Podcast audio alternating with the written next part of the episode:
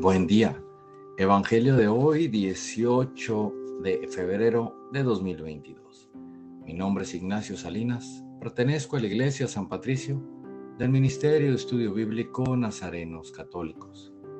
Del Santo Evangelio según San Marcos, capítulo 8, versículo 34, capítulo 9, versículo 1. En aquel tiempo Jesús llamó a la multitud y a sus discípulos y les dijo, El que quiera venir conmigo, que renuncie a sí mismo, que cargue con su cruz y que me siga.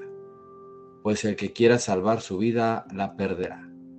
Pero el que quiera perder su vida por mí y por el Evangelio, la salvará. ¿De qué le sirve a uno ganar el mundo entero si pierde su vida?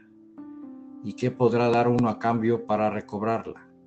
Si alguien se avergüenza de mí y de mis palabras ante esta gente, idolatra y pecadora, también el Hijo del Hombre se avergonzará de él, cuando vengas con la gloria de su Padre entre los santos ángeles.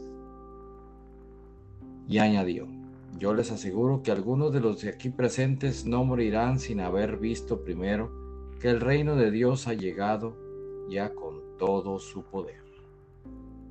Palabra viva del Señor. Reflexionemos. Este Evangelio nos cuestiona si estamos con Jesús o solo cuando nos conviene o cuando nadie nos ve.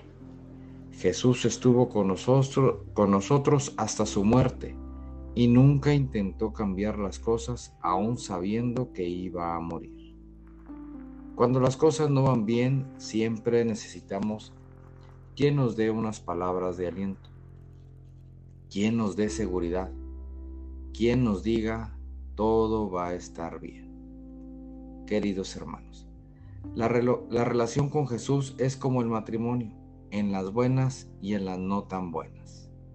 Entendamos que la relación con Jesús debe ser siempre 24/7 y no solo cuando tengamos ganas o cuando lo necesitemos.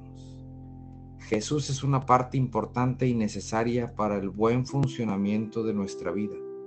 Es el centro de la familia, el centro de la comunidad y el centro de nosotros mismos. Y eso nos permite tener buenos cimientos para que esas tormentas del día no destruyan lo que tanto nos cuesta edificar dentro de nosotros. En este día te invito a pensar más en Dios, empezando por agradecer en las mañanas. A la hora de los alimentos dar, gracias y hacer una oración. En el transcurso del día veamos a nuestro alrededor y demos gracias porque podemos disfrutar de la vida. Oremos. Nada te turbe, nada te espante todo se pasa. Dios no se muda, la paciencia todo lo alcanza.